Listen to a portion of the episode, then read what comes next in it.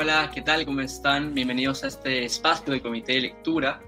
Eh, hoy estoy reemplazando a Dios Salazar este, en una suerte de versión de Comité de miércoles que no tuvimos ayer debido al feriado. Estamos acá para conversar sobre un tema en específico muy importante en estas fechas, ya que este lunes pasado fue el vigésimo aniversario, este lunes 28 de agosto fue el vigésimo aniversario de la entrega del informe final de la Comisión de la Verdad y la Reconciliación. Esta comisión, no tengo que comentarles mucho sobre el tema, pero esta comisión fue creada en el 2001 por el gobierno de Alberto de, de Paniagua, este, con el objetivo de investigar las causas iniciales, esclarecer lo que había pasado y dar recomendaciones y que tenía el objetivo de reconciliar el país, alcanzar la paz y sobre todo es este lema que había en la CBR, ¿no? De para que no se repita generar cambios para que no se repita la violencia de los 80s y de los 2000 la comisión trabajó durante dos años y en agosto del 2003 eh, presentó su informe y consistía en nueve tomos y este informe fue brutal, ya que reveló la magnitud del terror que se vio en el país durante el 80 y el 2000. Eh, fue el periodo más violento en la historia republicana del Perú, según el mismo informe, fallecieron 70, casi 70.000 personas, de las cuales 79, el 79% eh, vivían en zonas rurales y el 75% tenía el quechua u otra lengua nativa como su primer idioma.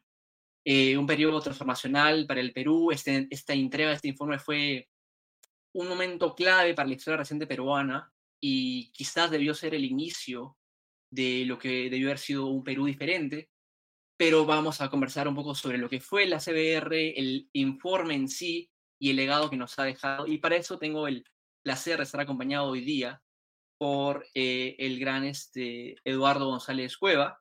Él es sociólogo, licenciado por la Católica, eh, maestro de la New School of for Social Research, es experto en derechos humanos y justicia tradicional y ha contribuido a la planificación e implementación de comisiones de verdad y programas de reparación en países de todo el mundo, incluyendo Timor Oriental, Túnez, Canadá, Colombia, Brasil y Mali. Además, también trabajó en la CBR, así que tiene experiencia para contarnos un poquito más de cómo fue todo ese proceso. Él fue eh, director de audiencias públicas y parte del comité editorial del informe final de la CBR. Ya sin más preámbulo, le vamos a dar la bienvenida a Eduardo. Eduardo, ¿qué tal? Mucho gusto y gracias por estar hoy con nosotros. Buenas tardes, Kenneth. Gusto de compartir el espacio contigo. No, muchas gracias a ti y por el espacio y por el tiempo para hablar sobre un tema eh, tan importante, ¿no? Como es el vigésimo aniversario de la entrega del informe final. Creo que para comenzar sería bueno comenzar con lo más básico, quizás para aquellos que están familiarizados, pero con la CBR siempre hay este, mucha desinformación, muchas confusiones también, producto de la desinformación. Eh, así que creo que sería bueno que me puedas contar un poquito cuáles eran los alcances iniciales y cuáles eran los objetivos de la CBR cuando se crea y qué es lo que el producto que nos da este informe final. Gracias. La Comisión de la Verdad se crea en un momento histórico muy especial, que es la caída del régimen de Fujimori. En el momento en que ese gobierno cae, había mucha conciencia de las violaciones de derechos humanos que se habían cometido durante la dictadura fujimorista. pero también existía la conciencia de que esas violaciones de derechos humanos que habían pasado desde el 92 en adelante tenían raíces en un conflicto que se venía desde los años 80. Y entonces, cuando ocurre la inicial, el inicial momento de cambio de gobierno en el que Fujimori impone su tercera elección, se abre una negociación entre el Fujimorismo y la oposición, eh, mediado por la Organización de Estados Americanos. Y en ese espacio, las organizaciones de sociedad civil peruana presentan el pedido de una investigación no judicial sobre los hechos que habían ocurrido, las alegaciones de crímenes masivos que habían ocurrido. Ese es el primer momento en el que se presenta esta posibilidad.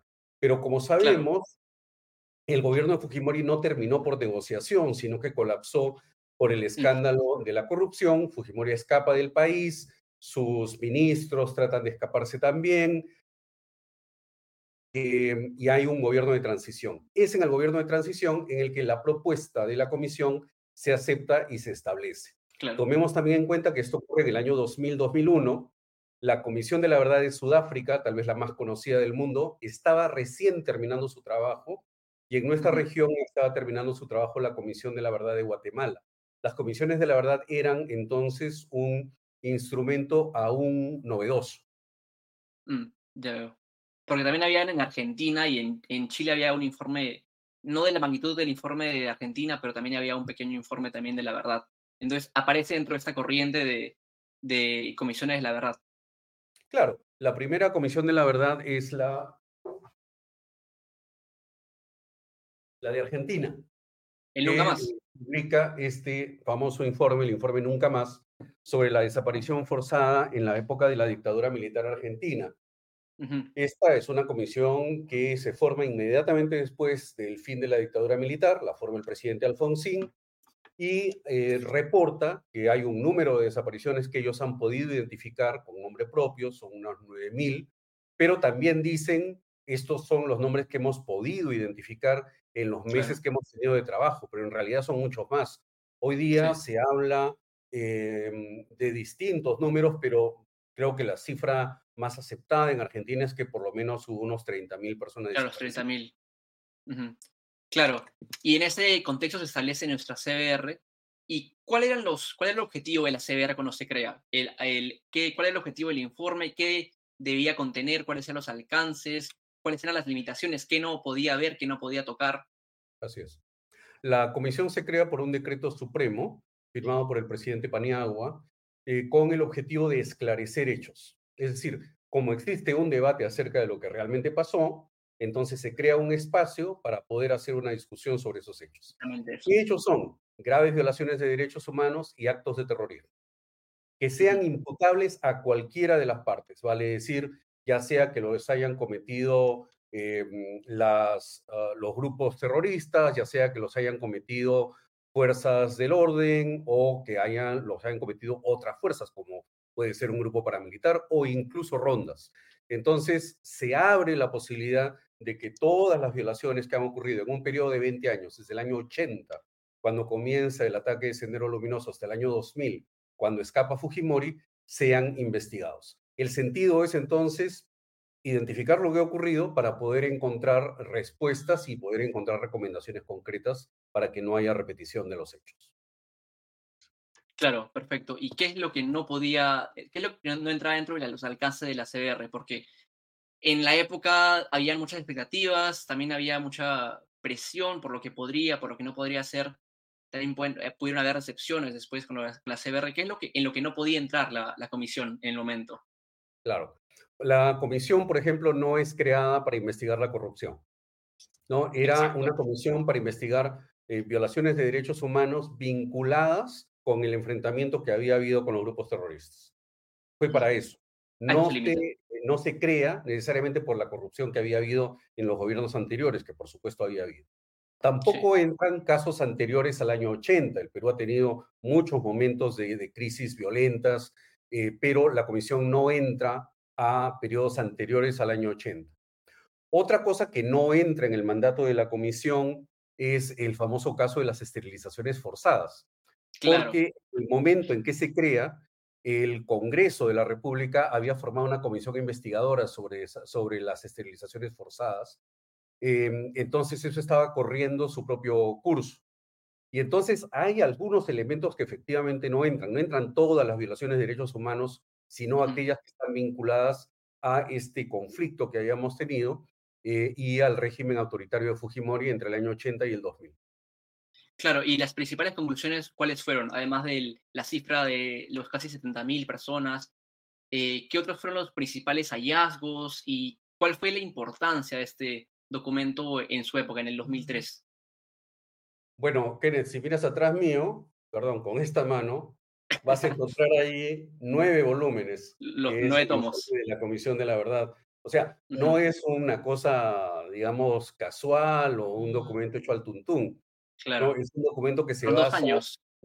Se basan, son dos años de trabajo, son miles y miles de documentos originales que se examinan y que recibe la comisión eh, de parte del Ministerio Público, porque recordarán que eh, buena parte de los crímenes habían ocurrido cuando habían instituciones democráticas, del 80 al 92.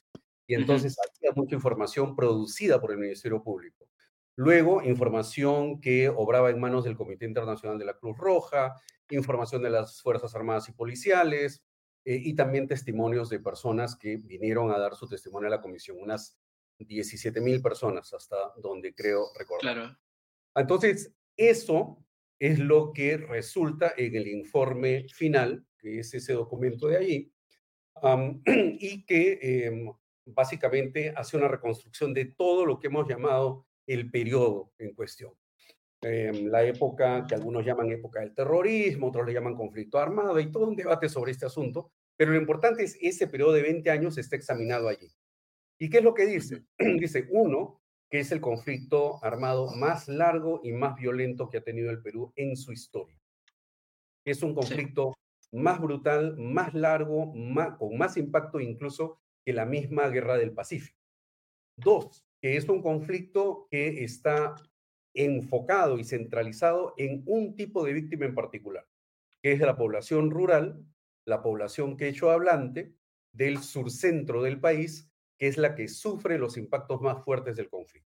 Y que en este eh, conflicto y esa victimización, aunque no era un conflicto de carácter étnico, eh, tenía sin dudas elementos de racismo y de discriminación y de desprecio que habían estado a la base de la crueldad del conflicto.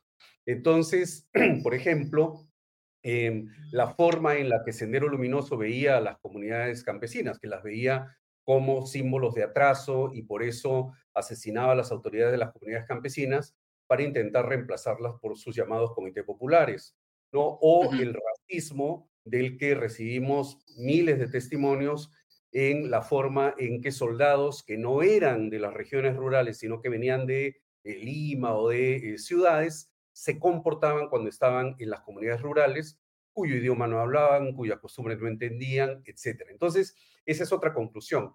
Otra conclusión importante es que todos los gobiernos, no solamente el de Fujimori, tenían responsabilidades políticas muy serias porque eh, comenzando por el gobierno del arquitecto Belaunde en el año 83, eh, los gobiernos abandonan su responsabilidad de liderar el proceso de lucha antisubversiva y entregan todos los poderes en la forma de los comandos político-militares a las Fuerzas Armadas. Y entonces las Fuerzas Armadas, cuya función normalmente es la defensa de la soberanía externa del país, resultan arrojadas a una misión para la que no tienen doctrina militar eh, y, eh, y, comienzan a cometer eh, una serie de, actos de enorme violencia.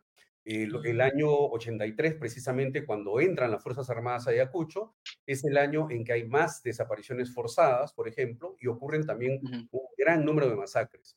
Entonces, em, los gobiernos civiles, el gobierno de Belaúnde, el gobierno de Alan García, tuvieron fuertes responsabilidades políticas porque abandonan su responsabilidad de eh, asegurarse que haya una protección de los derechos humanos en la, en la lucha antisubversiva. Y luego, con el gobierno de Fujimori, la responsabilidad es aún mayor porque en este caso el propio gobierno em, asume directamente actividades ilegales, como por ejemplo la del famoso grupo Colina. Colina, claro. También la comisión, es que esto es lo, lo, lo complejo y por eso tanta gente no le gusta la comisión, particularmente en las élites peruanas, la comisión no solamente deja su responsabilización en las organizaciones políticas, en los gobiernos, sino que también eh, indica que aunque la responsabilidad principal le cabe a Sendero Luminoso por haber eh, desatado la violencia, por haber declarado la guerra en el año 80, no hay también responsabilidades de las Fuerzas Armadas y policiales, hay también responsabilidad del Poder Judicial por no cuidar los derechos de eh, la ciudadanía. Eh, hay responsabilidades de algunos sectores de la iglesia que hicieron oídos sordos a las, a las demandas de protección. Y entonces es, eh, es un informe sumamente duro en ese sentido. Digamos que queda muy pocas instituciones, digamos, intactas del examen que hace. Claro, sin manchas. Claro, Sí, y por eso es que es un documento tan importante. Es, eh, básicamente la síntesis de, de, todo el periodo de violencia. Eh, y algo muy, importante de la, del informe, aparte de toda la parte histórica y de tratar de esclarecer los hechos, fueron también las recomendaciones que incluye la, el informe final. informe final incluye recomendaciones que el gobierno no implementó. Eh, y te quería preguntar por eso también. Bueno, no, implementó todas, mejor, para, mejor dicho. Eh, ¿Por qué crees que el gobierno no, el no, termina de implementar las recomendaciones? Eh, ¿Por qué no se compra el pleito, mejor dicho, de, del conflicto? Bueno, es un vaso medio lleno y medio vacío. Algunas de las recomendaciones han visto un avance importante. Por ejemplo, el año después de la finalización del informe de la comisión, el Congreso aprueba la ley de reparaciones, eh, que crea el registro único de víctimas. Hoy, en el registro único de víctimas están registradas unas 200.000 personas, lo que te da una idea de la cantidad de, víctimas que, hubo en el conflicto. Y, em, eh, y es el gobierno inicia un proceso de reparaciones de dos tipos, colectivas a comunidades que habían sido afectadas por la violencia e individuales. Individuales. Eh, entonces, por ahí ha habido un, cierto avance. Por otro lado, la comisión recomienda que se investiguen, si no estoy mal, 47 casos particularmente eh, dramáticos, eh, y el gobierno, efectivamente, a través del Ministerio Público, los comienza a investigar. Esa es una de las recomendaciones que más lentamente ha avanzado, lamentablemente. Por ejemplo, ahora mismo sigue abierto el caso del cuartel Los Cabitos en eh, Huamanga, que es un cuartel al lado del cual hay básicamente lo que era un botadero y un horno crematorio, ¿no? En donde se, ha encontrado y se sigue encontrando restos humanos de eh, personas que fueron detenidas eh, desgraciadamente en este cuartel. Ese caso sigue abierto, ¿no? 20 em, años después de que se haya recomendado, 40 años después de que se hayan cometido los crímenes, ¿no? sin embargo, sí se avanzó, por ejemplo, en la investigación y la condena de los crímenes del grupo Colina, que resultan en los encarcelamientos de los miembros de este grupo y del propio señor Fujimori. Eh, se ha avanzado un poco en el plan de búsqueda de las personas desaparecidas, ¿no? Eh, se ha logrado identificar más o menos unos 20.000 casos y hay unos 3.000 en los que eh, las autoridades han podido identificar a las personas y han ido devolviendo los cuerpos a las familias. Entonces, hay, hay ciertos avances, hay cosas que no han funcionado, que no han avanzado. Yo creo que lo que no ha avanzado es el tema educativo. Creo que hay una gran autocensura en la, en la sociedad peruana y que cada vez que esto se quiere plantear de una manera objetiva, inmediatamente, eh, mm, digamos, salta el, el, evidente, el evidente trauma, los, los evidentes resentimientos y odios causados por, por dos décadas de violencia, y entonces se frustra toda posibilidad de discusión. Em, también se avanzó muy poco en la reforma de las organizaciones eh, de mantenimiento del orden, la policía las fuerzas de seguridad. No se ha avanzado allí y, yo creo que desgraciadamente lo vemos cada vez que hay conflictos sociales y las fuerzas del orden actúan de una manera que no respeta los derechos humanos. Vemos que desgraciadamente no ha habido reformas de fondo allí. Sí, claro. y la falta de reformas, estas específicas que mencionas, han pasado uno, dos, tres, cuatro, una cantidad de gobiernos y de presidentes, sobre todo, eh, notable, y, ninguno toma estas, estas recomendaciones. La reforma policial, por ejemplo, es algo que se viene hablando hace ya 20 años y no, no pasa nada. ¿Qué, ¿Qué es lo que hubo una oportunidad importante después de la entrega del informe? ¿Por qué no se toma? ¿Y por qué el gobierno de Toledo y el gobierno, bueno, el gobierno de García es por motivos obvios que aparecen, el, el, García aparece en el mismo en forma final, ¿no? ¿Por, qué el gobierno de Toledo, el gobierno de Humala no, no se compran el plito de tratar de implementar estas mm, recomendaciones? Bueno, mira, para ser justos, todos los gobiernos han tenido sus, sus grises sobre el tema de la CBR. El propio gobierno de García, y efectivamente se hacen señalamientos de la gestión del APRA en el informe eh, del año 85-90, el propio gobierno de García, por ejemplo, crea el lugar de la memoria. ¿No? Este, a regañadientes, pero sí. Así es, a regañadientes, pero lo creó, ¿no es cierto? Eh, implementa el plan de reparaciones. Eh, con el gobierno de García se hace la planificación del plan de salud mental, ¿no? Entonces, digamos, eh, algunas cosas hicieron, otras no avanzaron en absoluto, por supuesto, ¿no? Em, como bien dices, el gobierno de Toledo, como parte de lo que se volvió pues un patrón de inacción, ¿no? De, conformismo, ¿no? Eh, dijo muchas cosas bonitas, pero no hizo gran cosa tampoco, ¿no? Desgraciadamente. Entonces no avanza, no avanza mucho, efectivamente. Ahora, con el tema de la reforma policial, yo creo que lo que hay, lamentablemente, es que para los gobiernos, la, como queda claro, una noción integral de seguridad humana no es una prioridad. ¿no? Estos son gobiernos que entran y están pensando en cómo mantener el modelo económico, cómo asegurar que entren divisas, cómo asegurar que la balanza de pagos funcione bien, cómo asegurar que hay reservas, ¿no? Pero los temas de seguridad y de derechos les importan verdaderamente poco.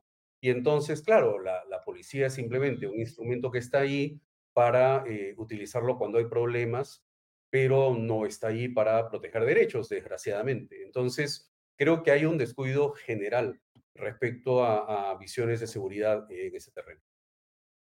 No, sin duda. Y ahora volviendo un poco de nuevo a lo que fue el informe final. El informe claramente eh, tiene un... Eh, maneja ciertos temas, pero no completa todos.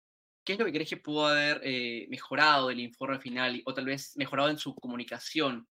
Eh, porque, como vamos a ver en unos segundos en la encuesta de IEP, no mucha gente llega a conocer el informe, no iba a ser accesible para todos. ¿Qué es lo que quiere? ¿Qué es lo que se puede haber mejorado tanto a nivel de, contenido como a nivel comunicacional? Que bueno, es también responsabilidad del Estado, ¿no? Pero te hago la pregunta igual, Balonero. Claro. Mira, en este momento hay varias comisiones de la verdad en el mundo y a partir de la Comisión Peruana ha habido unas 20, 25 más. Eh, normalmente a las comisiones de la verdad les dan unos tres años, cuatro años de trabajo. Eh, la Comisión de la Verdad del Canadá tuvo como cinco años para trabajar, la Comisión de la Verdad Sudafricana como cinco años para trabajar. La Comisión Peruana operó 23 meses, menos de dos años. Menos Entonces es evidente que iba a haber muchas cosas que no iban a entrar, ¿no? que no llegan a entrar porque simplemente no hay ni el tiempo ni los recursos para poder hacer una investigación sobre esto. ¿no? Eh, y que por otro lado, el propio mandato legal había dejado cosas de lado, como por ejemplo el tema de las esterilizaciones forzadas, el tema de la corrupción, hay una serie de temas que no entran. Y temas, por último, que estaban invisibilizados este, hasta hacia el año 2000, 2001, cuando, esto, cuando la comisión se crea. Por eso, por ejemplo, en el mandato no decía nada sobre eh, la violencia contra poblaciones LGTB.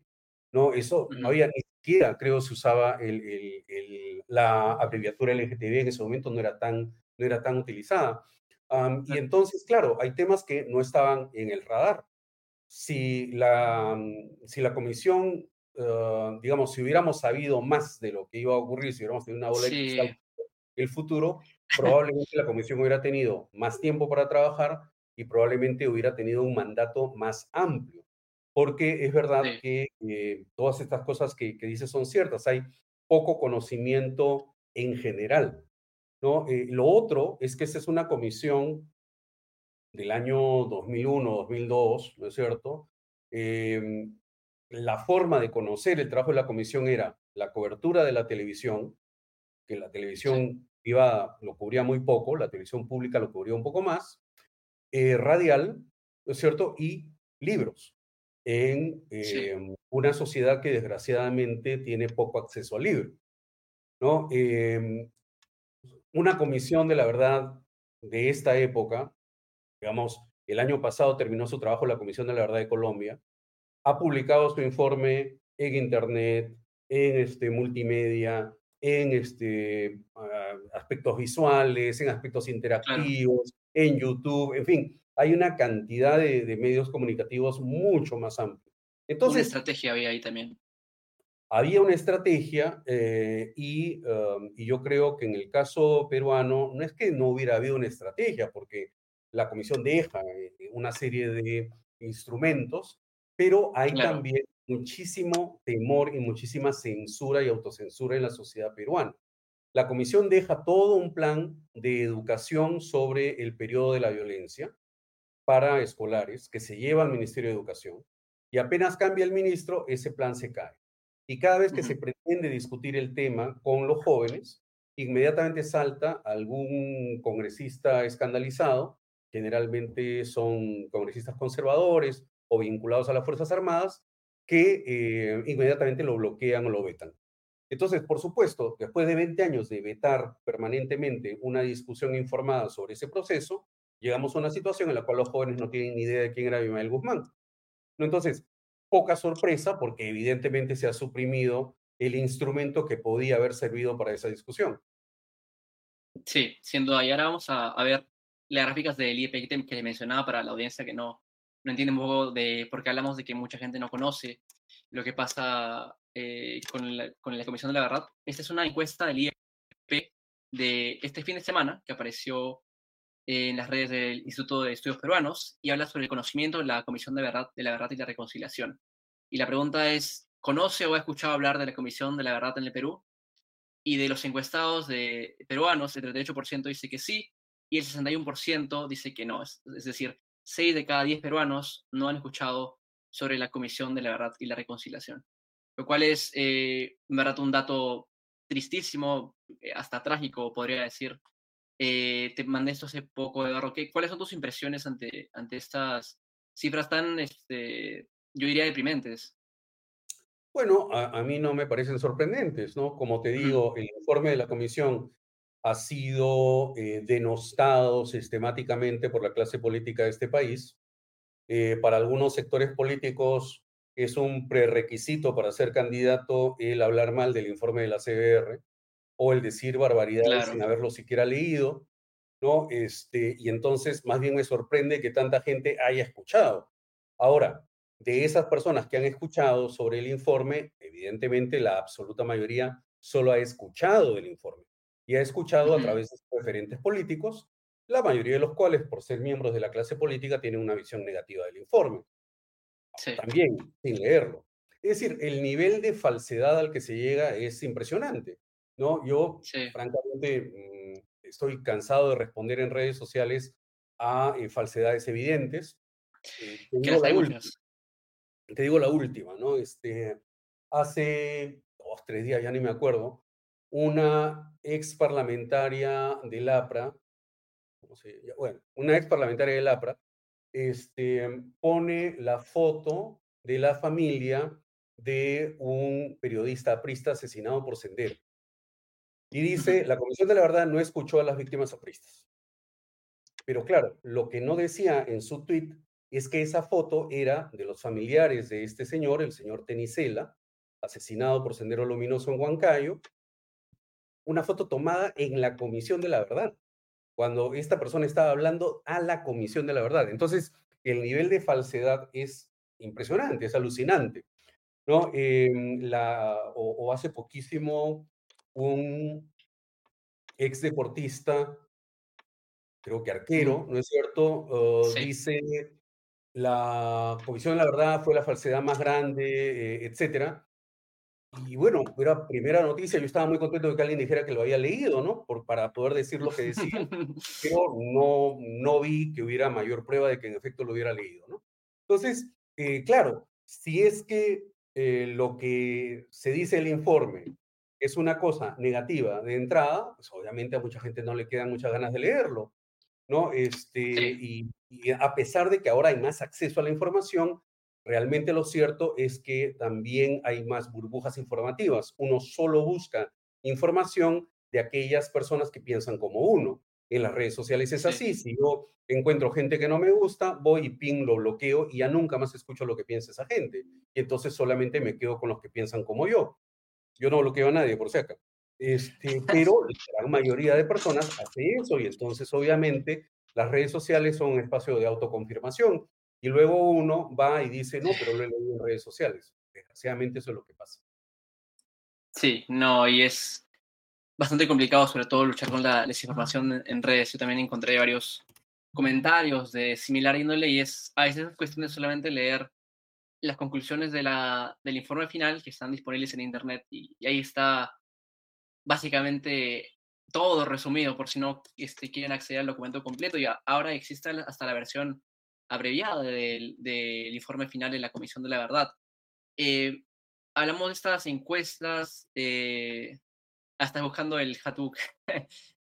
claro, la versión abreviada que es un tomo y no es tan extenso y está disponible en, en, este, internet de forma gratuita, lo cual es lo más importante, ¿no? que esté de forma gratuita.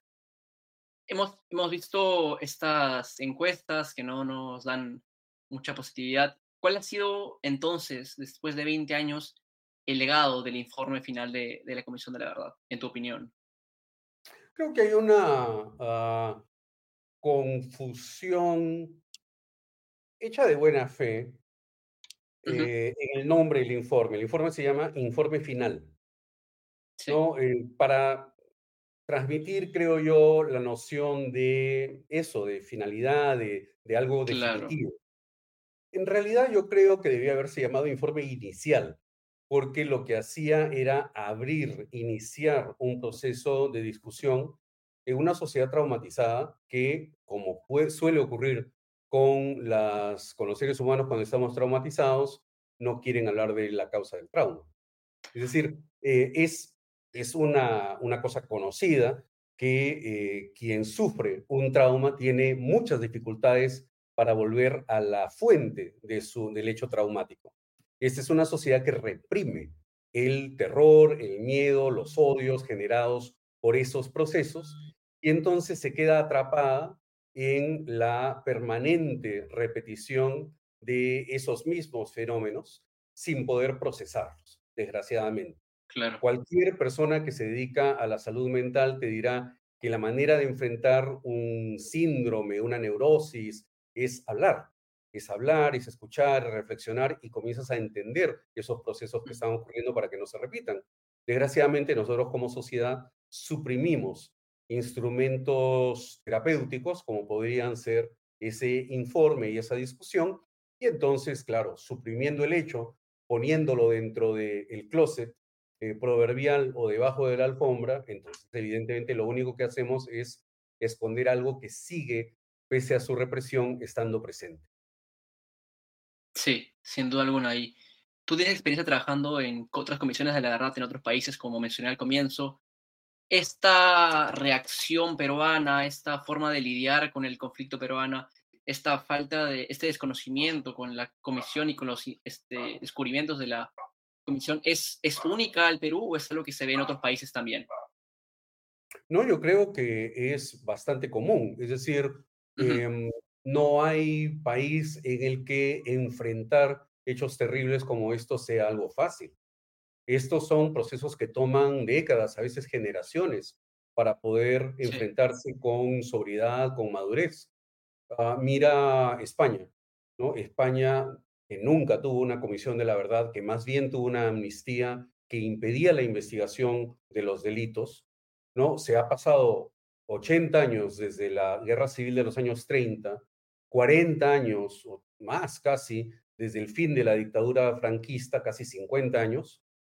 Eh, reprimiendo esos hechos y hoy día encuentras los mismos debates, que es una sociedad que no los ha podido discutir, una sociedad que sigue buscando a personas desaparecidas, a miles de miles de personas que fueron enterradas al lado de un camino. ¿no? Eh, entonces, no es sencillo es, yo diría, desgraciadamente normal que las sociedades tengan temor de, eh, ver estos hechos, pero precisamente por ese temor es que los hechos vuelven, y esto es lo terrible. Em, para volver a Europa, uno de los lugares más violentos del planeta, ¿no? Piensa en lugares como Irlanda del Norte, donde hay un conflicto desde hace ocho siglos. Piensa en los Balcanes, donde hay un conflicto también desde hace ocho siglos. No piense en Europa Central, en Europa del Este, donde los conflictos van siglos y generaciones hace. Eh, ¿Por qué? Porque tenemos situaciones en las que normalmente el vencedor escribió la historia, eh, se le imponía el silencio a los derrotados y entonces cada uno rumiaba sus dolores y sus cóleras en su pequeño espacio, en su pequeño círculo, hasta que se prestaba una nueva ocasión de hacer la guerra. Y entonces, por supuesto, esto se repite una y otra vez y otra vez y otra vez, ¿no? Em, pero la, la posibilidad de enfrentar el pasado es muy reciente. Es decir, solo los alemanes, ni siquiera en los años 40, al final de la Guerra Mundial, sino en los años 60, comienzan ellos mismos a investigar lo que había pasado durante la dictadura nazi y a enseñarlo en las escuelas. veintitantos años después de la guerra. ¿no? Entonces, no es fácil hacer esa, esa investigación, me parece que eso hay que constatarlo, no es que los peruanos ahí somos eh, unos marcianos particularmente malvados o reticentes al saber, creo que somos más bien, desgraciadamente, una sociedad bastante común en ese sentido, ¿no? Pero lo otro, lo que sí es especial, lo que sí es particular en el caso del Perú, es que la desmemoria tiene, desgraciadamente, un sello de privilegio y un sello, yo diría, de clase, de región, de etnia. Porque como la gran mayoría de las víctimas y de los afectados fueron personas que venían de comunidades indígenas, de comunidades andinas, del mundo rural, entonces a los sectores eh, sociales de élite, pues esa memoria les dice muy poco. Lo que recuerdan, si es que recuerdan algo del pasado, no eran los titulares de los periódicos de que había habido una masacre en alguna comunidad de Ayacucho. Lo que recuerdan eran los apagones que les afectaron dentro de la ciudad. Y entonces, desgraciadamente, en efecto, hasta en nuestras memorias tenemos estas distinciones em, sociales que desgraciadamente no nos permiten armar un relato común como nación, que es lo que debiéramos apuntar a tener. Sí, sí, sin duda alguna. Y como se da, aquellas que tienen más poder pueden imponer, si se puede decir, su memoria y es la que tiene más mayores reflectores, sobre todo si hablamos de, élites. Antes de terminar este, la entrevista, te quiero preguntar sobre el lugar del informe final de la Comisión de la Verdad han pasado 20 años, eh, tiene un legado, pero ¿qué lugar debería ocupar, qué lugar ocupa ahora y qué lugar debería ocupar en el futuro este informe final y sus conclusiones y todo lo que se descubrió este, en este documento? Yo creo que es una plataforma que sirve para mm, resistir a las memorias hegemónicas y verticales impuestas desde los grupos de poder fáctico en el Perú. La memoria dominante de aquel periodo ¿no? es que hubo un Salvador, Alberto Fujimori, que se enfrentó a, un grupo de, eh, de, gente enloquecida que no tenía ningún, ninguna racionalidad, ¿no es cierto?, ni siquiera estratégica, ¿no? Eh, y que mágicamente este dictador, con ayuda de este, las Fuerzas Armadas, pues derrotó a todos estos grupos sin cometer una sola violación de derechos humanos, ¿no? Y que de alguna manera todos los miles y miles y miles de víctimas que ha habido son todos, ¿no es cierto?, integrantes de esas organizaciones terroristas que se alzaron contra el Estado peruano. Esa es la narrativa dominante y esa es la narrativa que tienen eh, los sectores políticos eh, más corruptos y los sectores políticos de la casta política que tiene el Perú. ¿no? Em, entonces, el informe es una plataforma y una base para una pequeña memoria alternativa, una submemoria, si tú quieres, una versión, ¿no es cierto?, eh, que está muy suprimida, pero que existe. Entonces, a diferencia de otros países en donde eh, se dicta la eh, historia desde los sectores dominantes, en este caso, se abrieron las puertas por primera vez en la historia del Perú a que las víctimas mismas dijeran su verdad. Y entonces, por primera vez en la historia del Perú, hubo, por ejemplo, audiencias televisadas para que toda la sociedad escuchara el relato de mamá Angélica, que habló de lo que le pasó a su familia en su idioma, en quechua, una audiencia pública para escuchar a los líderes ayánicas que contaron sobre lo que sufrieron a manos de Sendero Luminoso, ¿no? Em, un lugar en donde hablaban policías de baja graduación que habían sido víctimas de, eh, de la acción de grupos terroristas, em, ah, personas de todas las extracciones sociales que vinieron a dar su informe ante la comisión. Era la primera vez que esto ocurrió. Entonces, esto es, en mi opinión, contrahegemónico. Eso es una forma de plantear la historia em, tomando en cuenta la voz de quienes son generalmente marginalizados y relegados a los costados de, una sociedad y del poder.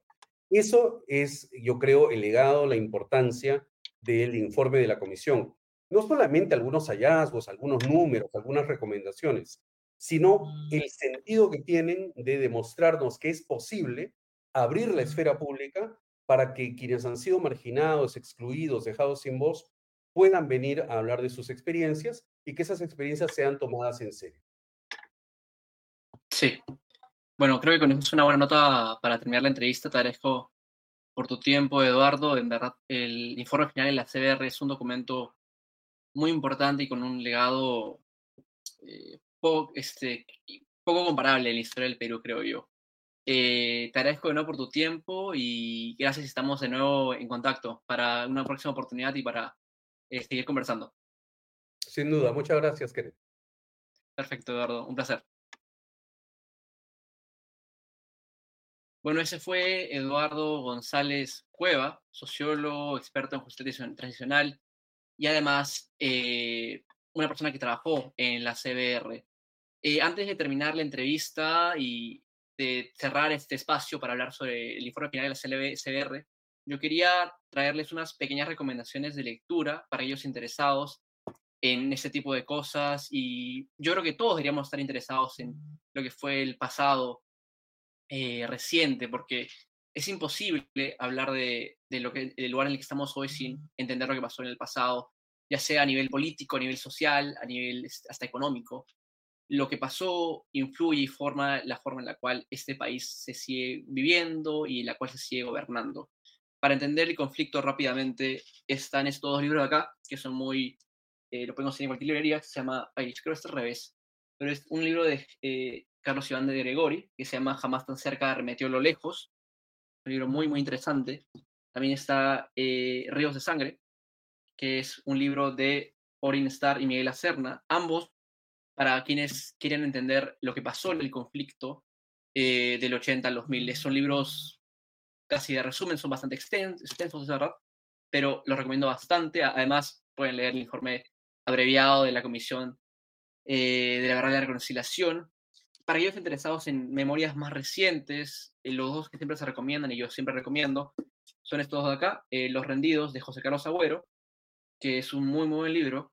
Eh, José Carlos Agüero, hijo de senderistas, se trata de reconciliar y conversar lo que es su experiencia, su memoria como hijo de exterroristas. Y este libro acá de Lurjo Gavilán, que es Memorias de un soldado desconocido, eh, ambos libros bastante nuevos se publicaron del 2010 para adelante, no me acuerdo la fecha exacta, pero el libro Lurgio, Lurgio tiene una historia fascinante que va de ser un joven senderista a luego ser parte del ejército, denunciar lo que pasa con los cabitos en Ayacucho y luego es parte de, eh, se une a ser sacerdote, si no me equivoco, ahora es un investigador muy reconocido. Eh, la historia de Lurgio y la de José Carlos son memorias, submemorias muy importantes cuando hablamos de del conflicto como tal, porque hay dos memorias hegemónicas, la de la CBR en una menor cantidad, pero sobre todo la memoria del Salvador, que se proyecta bastante, de Fujimori, las Fuerzas Armadas y Fujimori como un Salvador. Estas dos memorias, en todo eso, le dan más complejidad a lo que fue el conflicto, porque fue un conflicto muy complejo, con muchas aristas y con actores que no se dividen perfectamente entre buenos y malos, eh, como puede explicar Lurgio, como ver con el caso de Lurgio. ¿no? El caso de Lurgio es uno que pasa de ser eh, formar parte de las filas senderistas a ser parte luego de las filas militares. Así que no es tan sencillo calificar eh, aquel bueno o aquel malo. Eh, para no quitarse mucho tiempo, tampoco quiero extenderme demasiado. Hay unos libros acá que me gustan mucho para comprender ya lo que es el, el post-conflicto en el Perú, que es esta época del 2000 para adelante. para aquellos que estén interesados en el arte se, eh, las personas que crean arte a partir de sus experiencias del conflicto o a partir de la experiencia que tuvo el Perú como país, está este libro de Cynthia Milton, El arte desde el pasado fracturado peruano, que habla básicamente sobre el arte que se genera a partir del conflicto. Todo esto está disponible. He dejado un link en la descripción de, este, esta transmisión. y pueden encontrar recursos para poder aprender un poco más sobre el conflicto para, hablamos con Eduardo sobre cómo hay cosas que faltan a nivel de género en el informe de la verdad y este libro de acá, de, editado por Mercedes Cristósomo, es muy clave, es, se llama Género y Conflicto Armado en el Perú. Habla mucho sobre lo que es el género en el conflicto, cosas que no se ven en el informe final. Y para aquellos que también mencionan que no se habla lo suficiente sobre las memorias militares, lo cual es cierto, está este libro acá también este, editado por Cynthia Milton, que se llama Conflicted Memory. Solamente la tengo en inglés, no sé si es que está en español disponible, pero habla sobre las memorias militares, que también son importantes porque el conflicto afectó a todos los peruanos, sin duda alguna. Eh, Conflicted Memory de Cynthia Milton. Y como este hay cientos de volúmenes y libros escritos sobre el conflicto, yo les recomiendo a todos que busquen material, que se informen. Eh, hay documentales también para aquellos interesados más en el cine documental. Hay dos que siempre recomiendo. Eh, State of Fear de Pamela Yates y Caminantes de la Memoria de Juventud Tanfasep, de Eder Soto, perdón. Entonces, ambos están disponibles de manera gratuita en YouTube. Pueden buscarlos, State of Fear de Pamela Yates, State of Fear y Caminantes de la Memoria de Eder Soto. Eh, bueno, esos son los recursos que tengo para ustedes.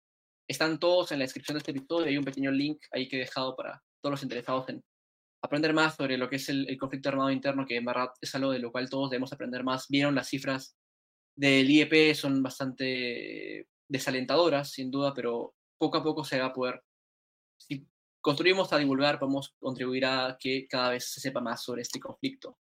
Bueno, voy cerrando este episodio, eh, antes invitándolos a que se suscriban a Comité de Lectura. Tenemos un plan de noticias en el cual pueden escuchar tres podcasts premium, el de Augusto Townsend de las mañanas, todos los días, un podcast diario de noticias.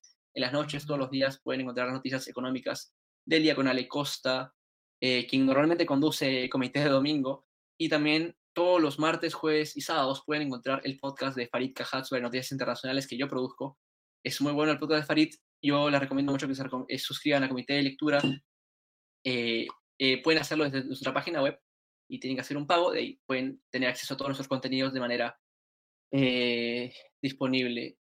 Y si no les desean suscribirse a eso, pueden suscribirse al newsletter diario que tenemos que escribe Diego Salazar todos los días. Diego Salazar conduce, por supuesto, comité de miércoles, todos los miércoles acá. El newsletter de Diego es gratis, está también en la descripción del episodio por si quieren suscribirse. Y creo que eso es lo que tengo que pluguear antes de terminar el episodio. Eh, les agradezco mucho de nuevo por su tiempo, por estar acá. Eh, gracias por los que se quedaron hasta el final para las recomendaciones. Espero les haya servido de algo. Si necesitan alguna otra, no duden en escribirme en mis redes sociales. Y bueno, me parece que es un buen lugar para acabarlo. Nos vemos el domingo aquí en Comité de Domingo con este, más noticias y con todo lo, lo que pasó durante la semana en la actualidad nacional. Les agradezco de nuevo por el tiempo y hasta la próxima oportunidad.